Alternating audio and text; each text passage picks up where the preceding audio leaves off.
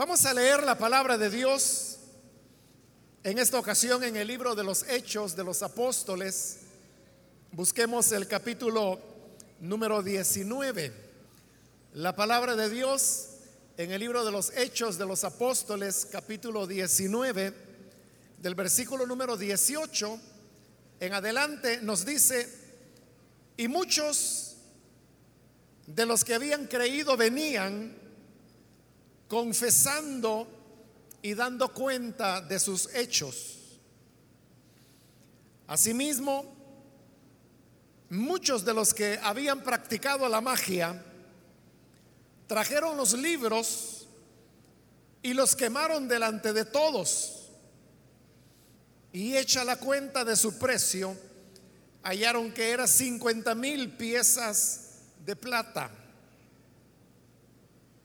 Así crecía y prevalecía poderosamente la palabra del Señor.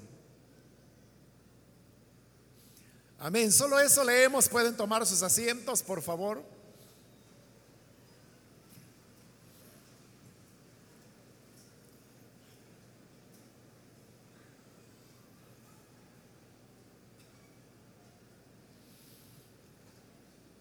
Hermanos, hemos leído estos versículos que son parte del relato que el libro de los Hechos nos presenta en relación al establecimiento de la obra de Dios en esta ciudad que se llamaba Éfeso, la cual era una ciudad muy importante, pues era la capital de la provincia de Asia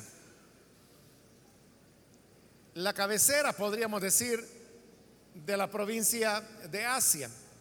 Pablo había llegado allí y está llegando en su tercer viaje misionero, aunque en el segundo también él estuvo un corto tiempo, pero ahora él decididamente viene y será el lugar donde él se establecerá durante un poco más de tres años, haciendo de Éfeso la ciudad donde más tiempo él se quedó, más que en ninguna otra.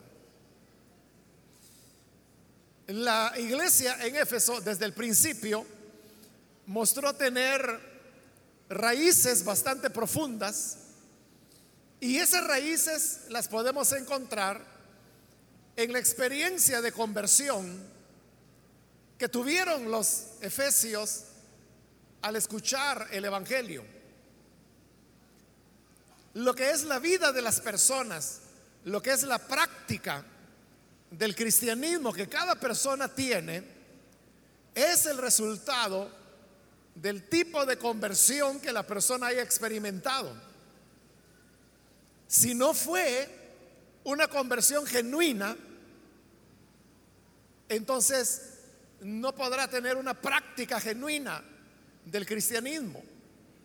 Si la conversión fue superficial, entonces la práctica del cristianismo en esa persona será también superficial. Pero si la conversión que la persona experimentó fue una conversión profunda, genuina, entonces la vida cristiana que esa persona tendrá igualmente será profunda y genuina. Por eso es importante los versículos que hoy hemos leído porque ahí se nos habla de aquellos elementos que estaban presentes cuando los efesios creían al Evangelio y el tipo de conversión que ellos mostraban. En el versículo 18 hemos leído que se nos dice muchos de los que habían creído venían confesando y dando cuenta de sus hechos. En primer lugar se nos dice que estas eran personas que ya habían creído, que habían creído por medio del anuncio de Pablo. Pero ese creer ahora se hacía visible pues, como dice el versículo, los que habían creído venían confesando y dando cuenta de sus hechos. Muchas veces nosotros reducimos el tema de la conversión a algo puramente interno o privado. Entonces decimos lo, importante de la conversión es creer, es tener fe. Y no hay ninguna duda que la fe es el elemento central y básico en toda conversión.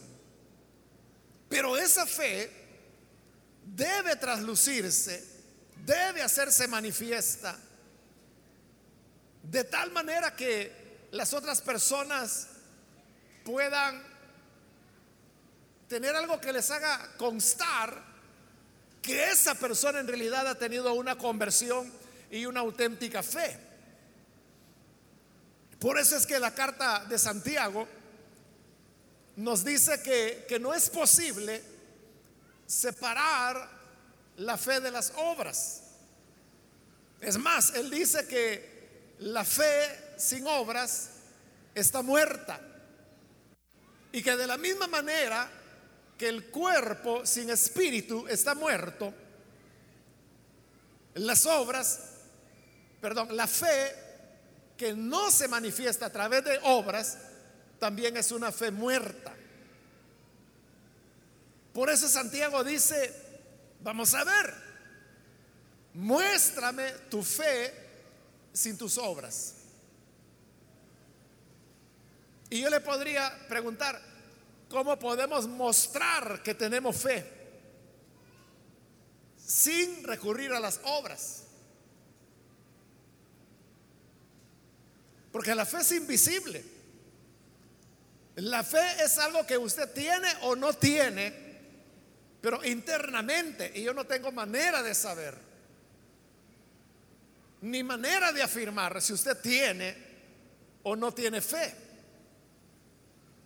A eso se refiere Santiago cuando dice, muéstrame tu fe sin tus obras. ¿Cómo haría usted para mostrar su fe sin sus obras?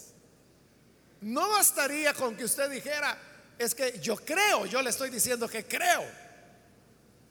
Pero la misma carta de Santiago dice que no se trata de una cuestión de decir si se cree o no se cree. Y prueba de eso, dice Santiago, es que hasta los demonios creen, pero siguen siendo demonios. Entonces, ¿cómo se manifiesta la fe? A, esa solicitud que Santiago hace, muéstrame tu fe sin tus obras, no es posible responder. No hay manera de mostrar la fe separada de las obras. Por eso es que Santiago decía, y yo te mostraré mi fe por medio de mis obras. Cuando vienen las obras, las obras manifiestan si existe esa fe o no.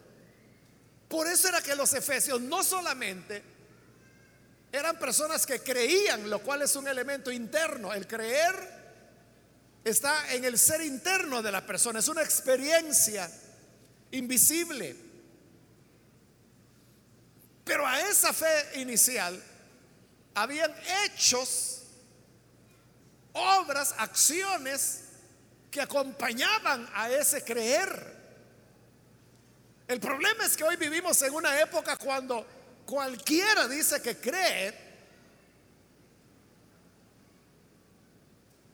pero esta persona que dice que cree no manifiesta en nada en su vida que en verdad tenga una fe. La vida de estas personas no han cambiado, no han tenido una experiencia de nuevo nacimiento. Pero dicen que creen. Bueno, y lo peor es que luego vienen y afirman, solo Dios sabe, o sea, Dios sabe mi corazón, Dios sabe que yo he creído y sin duda que Dios sabe. Eso está fuera de discusión. Pero el punto es que la palabra de Dios es la que dice que ese creer se tiene que manifestar en obra. ¿Cuáles obras? Bueno, acá en el caso de los Efesios, y mencionábamos el versículo 18, dice que los que creían venían confesando y dando cuenta de sus hechos. En eso de dar cuenta de sus hechos, significaba que ellos y contaban públicamente, expresaban lo que su vida había sido. El que había sido ladrón venía y decía, miren vecinos, yo realmente no es que sea un hombre de negocios, yo me dedicaba a robar, yo era ladrón y le contaba a los demás todo lo que hacía. Y así cada uno, dependiendo cuáles eran sus pecados, dice que venía y lo contaban. Pero ¿qué es lo que ocurre cuando una persona cuenta lo que fue su realidad? Lo que fue la verdad de su vida antes de conocer al Señor. Esa persona que lo cuenta es una persona que está viviendo en auténtica sinceridad su conversión. Porque nadie va a contar las maldades que ha hecho. Y algunas de ellas incluso pudieran ser delito. Pero nadie las va a contar. Si no solamente cuando hay una conversión sincera, una decisión honesta de romper con el tipo de vida que se ha llevado. O sea, porque si alguien era ladrón, pero está planeando seguir robando, ese no va a decir nunca nada acerca de que era ladrón. Pero si esta persona realmente está arrepentida de lo que hizo, reconoce que realmente estuvo mal.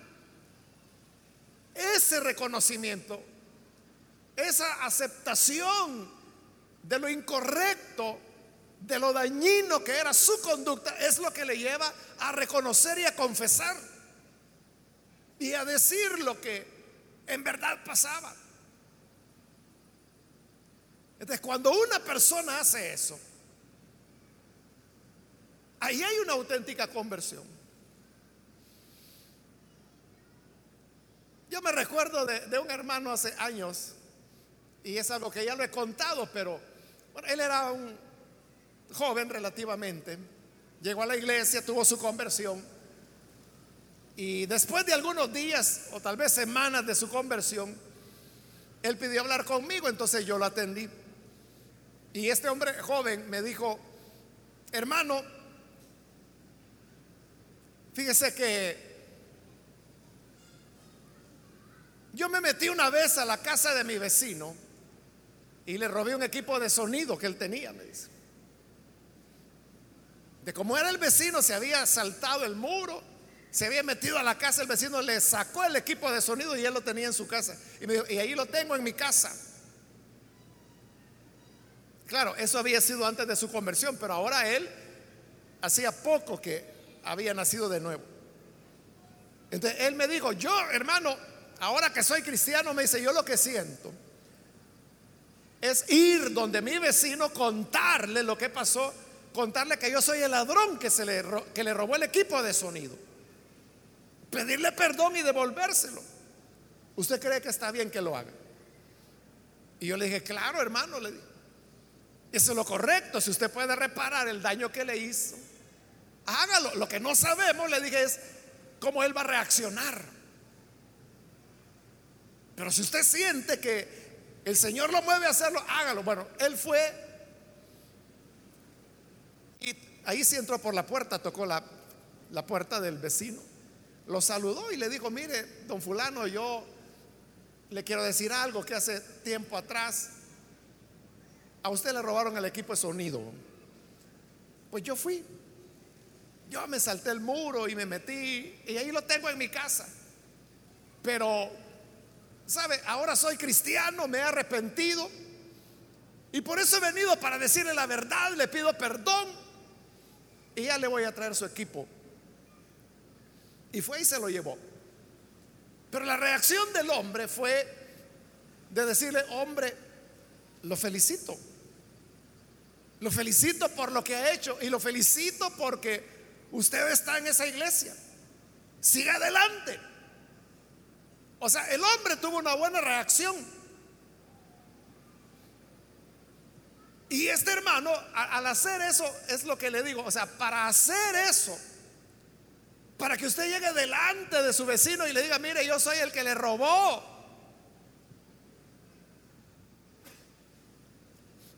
Perdón. Yo soy el hombre que vine a traer su equipo de sonido. ¿Quién se atreve a hacer eso? Solamente aquel que realmente está decidido a esa vida dejarla atrás. Y eso es lo que hacían los efesios, que venían contando sus hechos, venían diciendo la verdad de las cosas. Y decir la verdad no es fácil, porque no es fácil que usted vaya ante el vecino y a decirle, yo le robé, o que tenga que ir delante de la familia y decirle, miren, cuando yo les decía que salía a trabajar no es cierto.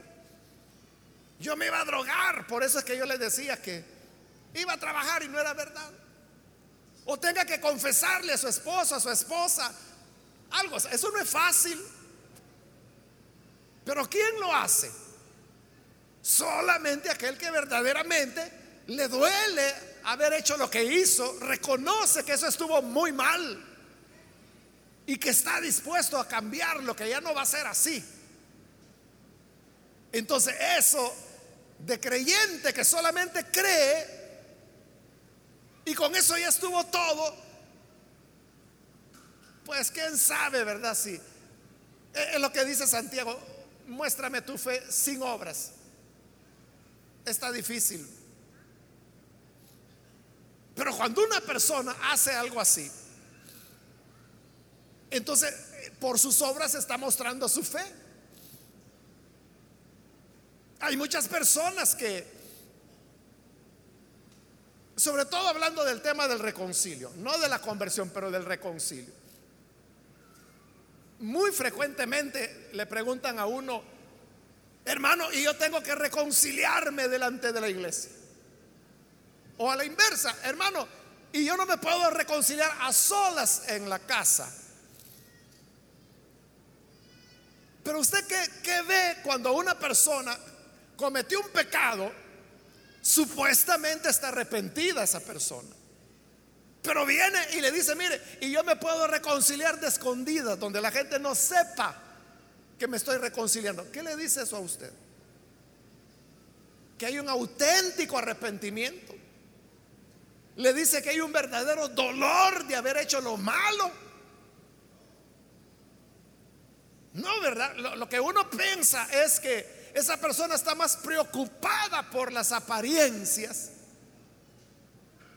o por lo que puedan pensar los demás que por tener un arrepentimiento sincero. Porque si nos preguntamos, ¿por qué no quiere que los demás sepan? Ah, es que no quiero que sepan que pequé. ¿Y por qué no? ¿Es que piensas y planeas seguir pecando? ¿O es que tu reconcilio en ese caso es un hasta aquí?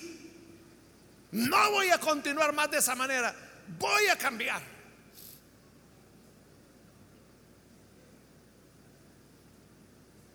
Por eso es que la conversión de los efesios era profunda porque no era solo de que es que yo creo. Los que creían venían y confesaban delante de los demás. Ahora, yo no le digo necesariamente que vamos a hacer fila acá para que cada uno pase a decir, yo era ladrón, yo vendía drogas, yo asaltaba, yo mataba. O sea, no. Pero la cuestión es, ¿qué más hace usted del simple hecho de decir, es que yo tengo fe, es que yo creo en mi Jesucito? Pero ¿qué más haces de eso? Pero dice el versículo 19, así, mismo, muchos de los que habían practicado la, la magia, trajeron los libros y los quemaron delante de todos. Ahí tenemos que había otro grupo de personas que no solamente era la cuestión de que habían creído, sino que en su vida vieja ellos habían sido practicantes de la magia. Y si usted me pregunta, ¿qué magia? ¿Magia blanca, magia negra o qué?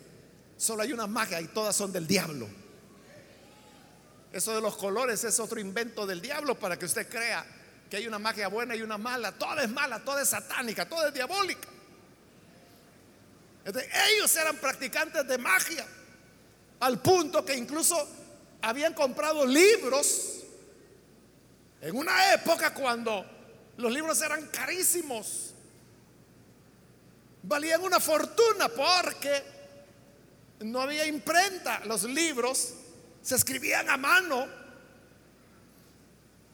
Y eso hacía que tanto el material en que se escribiera como el trabajo que se invertía en escribirlo, los convertía en artículos muy caros, pues ellos habían hecho esas grandes inversiones para poder tener libros de magia, donde les decían todas las cuestiones ocultas del satanismo, que había que conseguir ojos de sapo, que tres colas de ratón, que dos orejas de gato y no sé, ese tipo de cosas que ir a las 12 de la noche a un cementerio, cosas así. Pero dice que traían los libros. Solo el hecho de traer los libros era, era otra manera de confesión. Era una forma de decirle a las personas, mire, en esto es lo que yo he andado, esto es lo que mi vida ha sido. Entonces muchos tendrán que traer, hermanos, no sé, la pistola, aquello que ha sido lo que ha caracterizado su vida. Claro, al traerlo usted se descubre, se manifiesta quién es. Y eso es lo que ellos hacían al traer sus libros. Ellos se manifestaban como practicantes de la magia. Pero dice además que tomaban los libros y los quemaron delante de todos. Hermano, cuando usted quema algo, es porque se está deshaciendo de eso. Es porque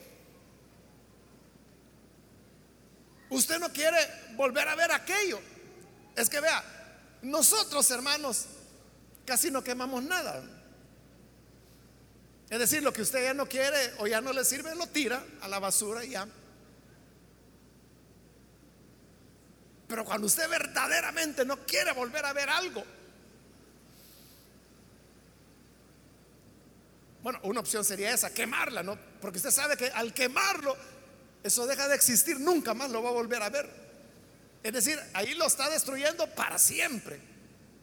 Lo que el fuego devora, no hay manera de poderlo recuperar después. Entonces, eso es lo que hacían, quemaban los libros.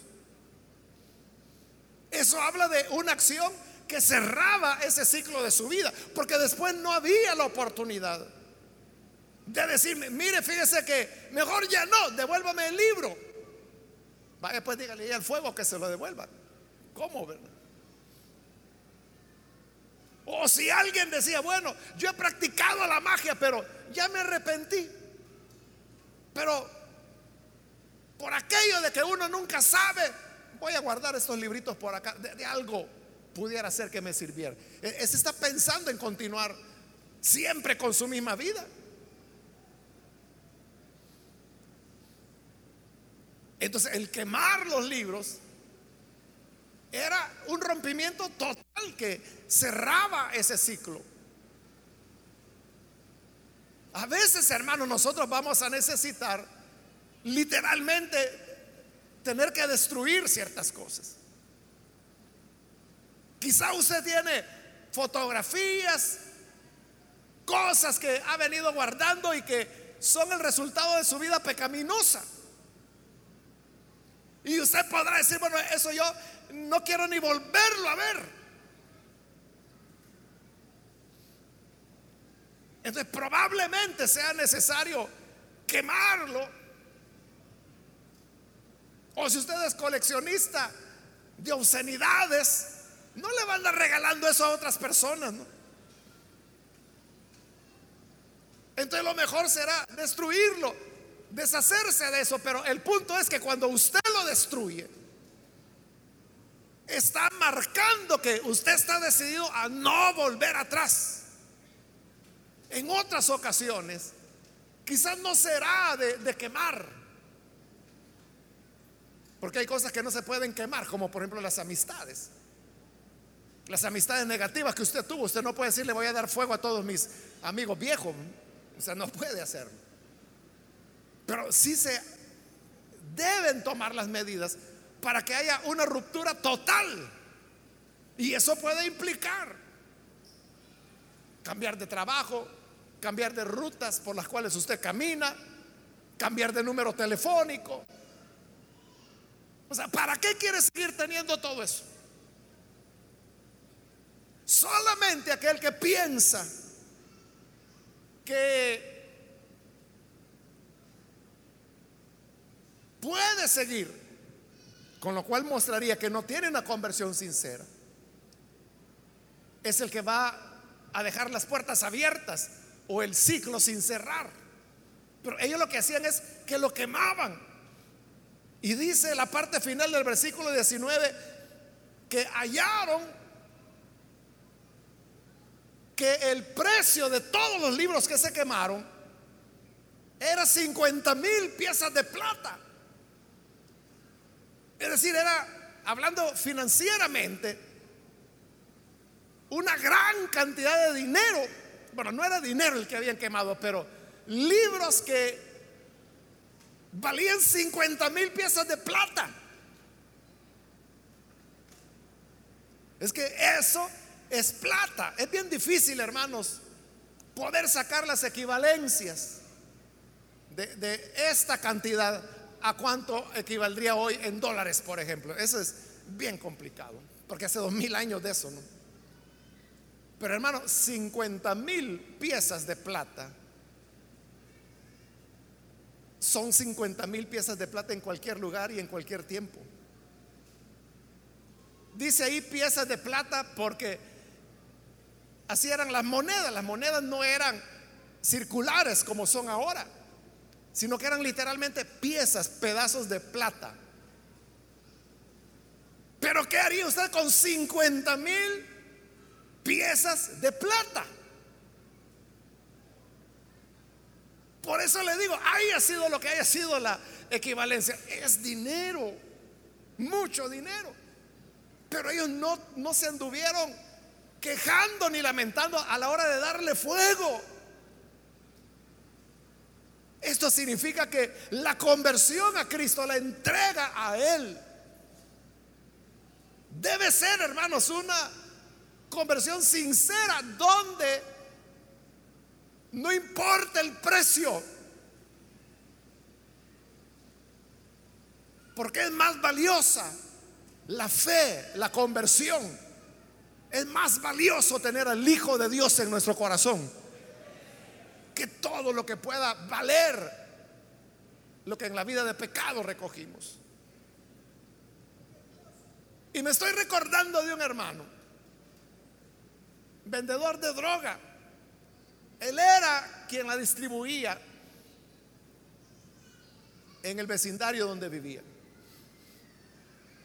De eso vivía, casado y con hijos. Y él sostenía su hogar de la venta de droga. Aparte que la tenía gratis para él también. Pero un día vino aquí a esta iglesia y escuchó la palabra Y el Señor lo tocó y él tuvo una conversión y creyó. Pero no solamente creyó, como muchos se quedan en el creer. Pero él tenía en su casa varias bolsas de droga. Bolsas. No le estoy hablando de poquitos, bolsas. Que eso saber a cuánto equivale, ¿verdad? Pero de seguro era mucho dinero. Pero ¿sabe qué hizo él? La destruyó toda. O sea, ese mismo día que volvió de la iglesia, terminó el culto aquí, se fue para su casa. Él había creído y al llegar allá la destruyó toda. Él me dijo que se pasó toda la noche en el sanitario echando la droga y echando el agua, echando la droga y echando el agua para que todo se fuera en el tragante. Se deshizo de todo. O sea, él no anduvo pensando, aquí tengo tres mil dólares o cuatro mil dólares en droga. Mejor solo este ya lo último, me deshago de eso. O la doy rebajada a mitad de precio y ya se acabó. No, él no pensó eso. Bueno, es un hermano que se afirmó y está todavía dentro de la obra del Señor, con toda su familia, toda su familia creyó. Pero esa es una prueba de que no importa el precio. Yo nunca le he preguntado al, hermano cuánto, no, se me ha ocurrido, no, pero preguntarle cuánto era en dinero lo que él tenía en droga. Pero haya sido lo que haya sido, él no pensó en el precio, igual que estos efesios. 50 mil piezas de plata. Es que yo le digo, hoy, hoy, hermanos, ¿qué hace usted con 50 mil piezas de plata? O sea, yo no sé cuánto vale la plata. Pero lo que sé es que eh, con eso, hermano, es, es mucho dinero, ¿no? Podría usted, no sé, hacer varias cosas con ese dinero. Pero le dieron fuego, lo quemaron. Si Judas hubiera estado ahí, si no se hubiera ahorcado, hubiera estado ahí, hubiera dicho, ¡qué desperdicio! Mejor hubiéramos vendido esos libros en 50 mil monedas de plata para ayudar a los pobres. Eso hubiera dicho él. Pero esta era gente que su conversión era genuina, era sincera. Y no querían volver atrás. ¿Y qué mejor manera, hermanos, de no volver atrás? Que quemar los instrumentos del pecado. Y luego nos dice el versículo 20, así crecía y prevalecía poderosamente la palabra del Señor. ¿Cómo es que la palabra de Dios puede prevalecer en la vida de las personas? ¿Cómo es que la palabra puede crecer en nosotros? Así de la manera que lo hemos visto. A través de una conversión que no solo es de palabras, que no solo es que antes los domingos iba a una parroquia, pero hoy los domingos va a una iglesia evangélica, pero durante entre domingo y domingo sigue siendo el mismo sinvergüenza, la misma pícara. Eso no es conversión. Y la gente puede decir, ¿y usted qué sabe? Mi Diosito conoce mi corazoncito, por supuesto que lo conoce. Pero ese Dios en su palabra nos está mostrando que no basta con el hecho puramente de decir que se cree. Ya Santiago lo dijo, si hasta los demonios creen. Y como le decía, creen, pero siguen siendo demonios. Hay mucha gente que cree y siguen llevando su vida de pecado siempre, la misma, de siempre. No hay una auténtica conversión. Entonces, ¿cómo va a crecer en ellos la palabra de Dios? ¿Cómo va a prevalecer? La palabra crece y prevalece en nosotros y en las ciudades cuando hay ese tipo de conversión genuina, auténtica, que llega al fondo de las personas donde realmente hay un cambio de vida. donde las personas realmente sus vidas son totalmente transformadas. ¿Cuánta gente no hay en las iglesias que están ahí a veces por años? Algunos con privilegios, pero sus vidas siguen siendo igual que siempre.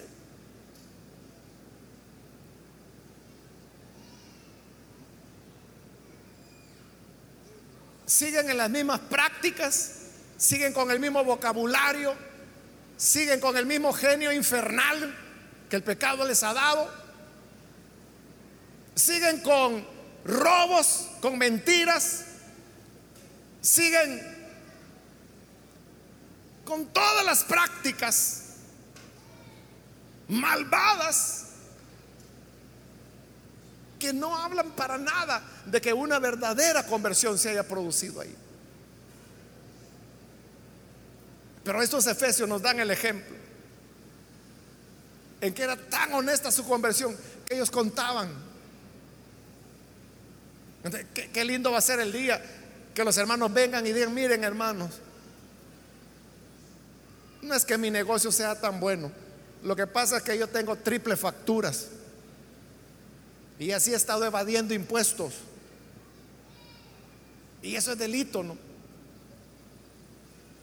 Pero cuando una persona viene y lo confiesa y lo dice, y dice, mire, aquí tengo todos estos facturas, pero son falsas, son duplicados y triplicados, pero le voy a dar fuego, hermanos, porque ya, ya no quiero ni volver a ver esto.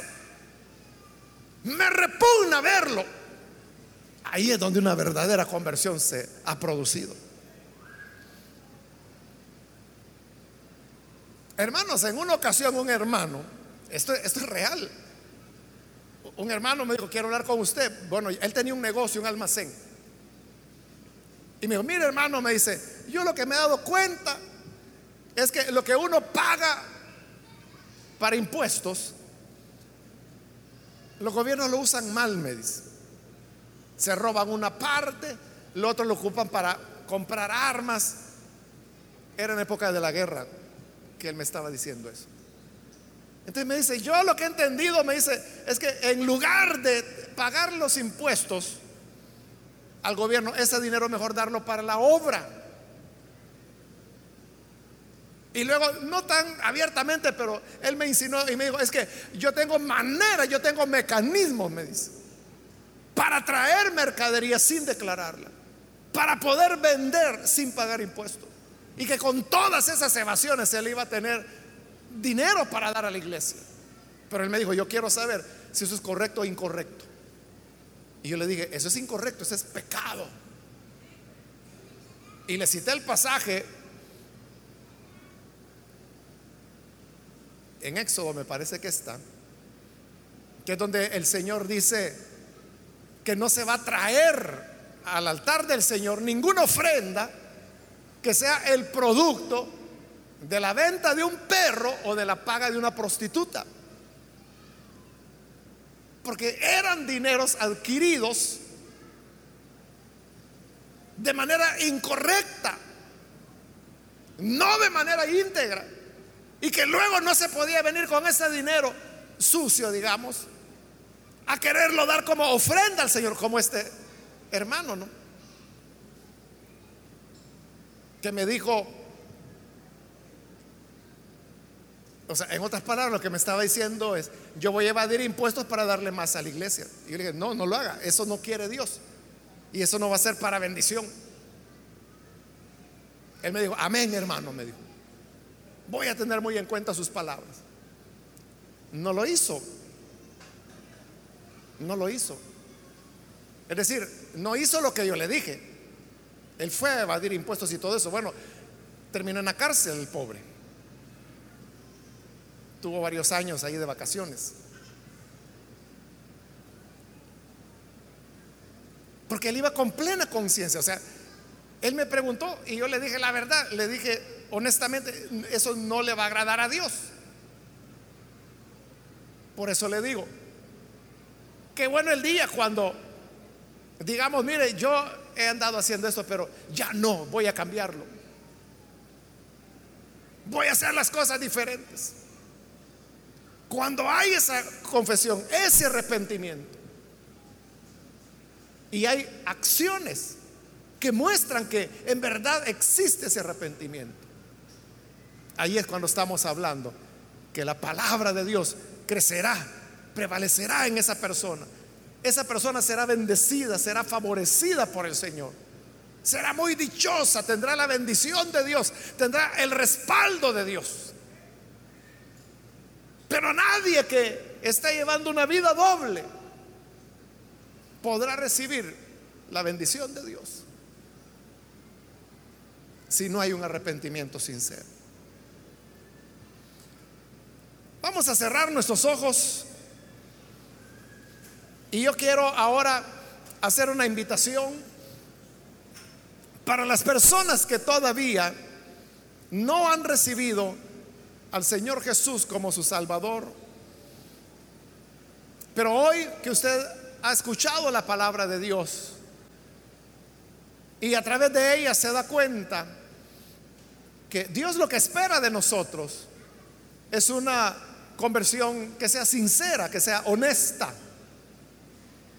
Entonces yo quiero invitarle para que usted no vaya a dejar pasar el día de hoy la oportunidad para que la gracia del Señor le alcance. Si hay alguien que por primera vez necesita venir sinceramente a Dios, tener un rompimiento de la vida vieja y adoptar ahora nuevas maneras de relacionarse, nuevas amistades, nuevos valores. Entonces yo le invito en el lugar donde está, póngase en pie en señal que usted desea recibir al Hijo de Dios y vamos a orar por usted con todo gusto. Cualquier amigo o amiga que necesita venir al Señor por primera vez, póngase en pie. Queremos orar por usted. Hoy es el momento para hacerlo. Le invito para que reciba la gracia de Dios. La gracia de Dios que tiene poder para cambiarle, para transformarle. ¿Hay alguna persona? Póngase en pie, por favor. Venga el Hijo de Dios. Hoy es cuando el Señor le extiende la mano para que usted venga y crea en Él. ¿Hay alguien? Póngase en pie. Venga. Que hoy es cuando la gracia del Señor le invita a venir.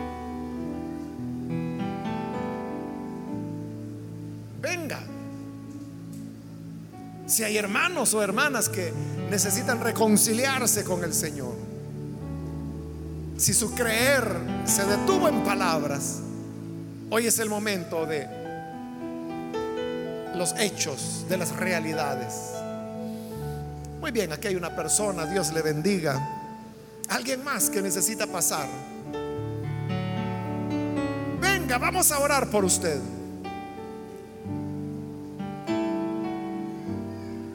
alguien más? Le invito para que con toda confianza se acerque. La gracia del Señor le está esperando. ¿Alguien más? ¿Alguna otra persona? Póngase en pie. Ahí en el lugar donde está. Si está en la parte de arriba, también puede hacerlo. Póngase en pie con toda confianza. Y nuestro propósito es orar. Esa es nuestra finalidad, orar por usted. ¿Quiere recibir esta oración? Póngase en pie. Y con gusto le vamos a presentar ante el Señor. Muy bien, aquí hay otra persona. Dios lo bendiga. ¿Alguien más?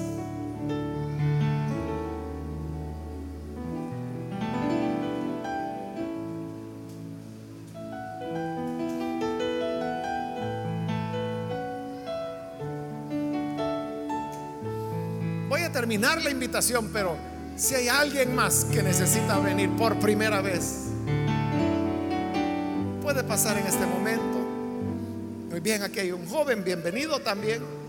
Alguien más que viene por primera vez o es reconcilio. Esta es ya la última invitación, la que acabo de hacer. Si hay alguien más, puede pasar, por favor.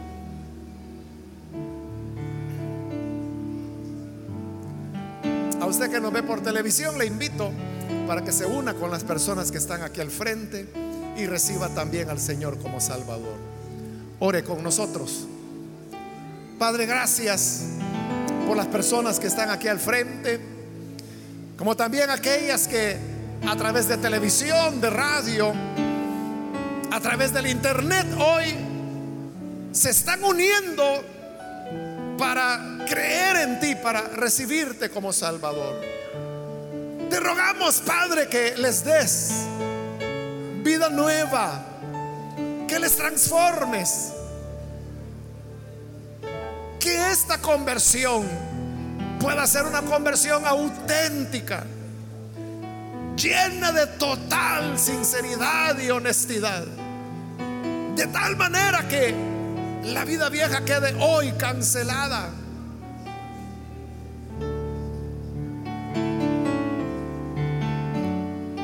Que se puedan tomar las medidas para romper con el pasado de maldad. Y así, Señor, hablar auténticamente de creer en ti y de tener una experiencia del nuevo nacimiento. Bendice también a los que son pueblo tuyo. Ayúdanos para que mostremos siempre nuestra fe por medio de nuestras obras. Y que de esa manera honremos tu nombre y seamos olor grato para ti. Esta es nuestra petición por Jesucristo, nuestro Salvador. Amén.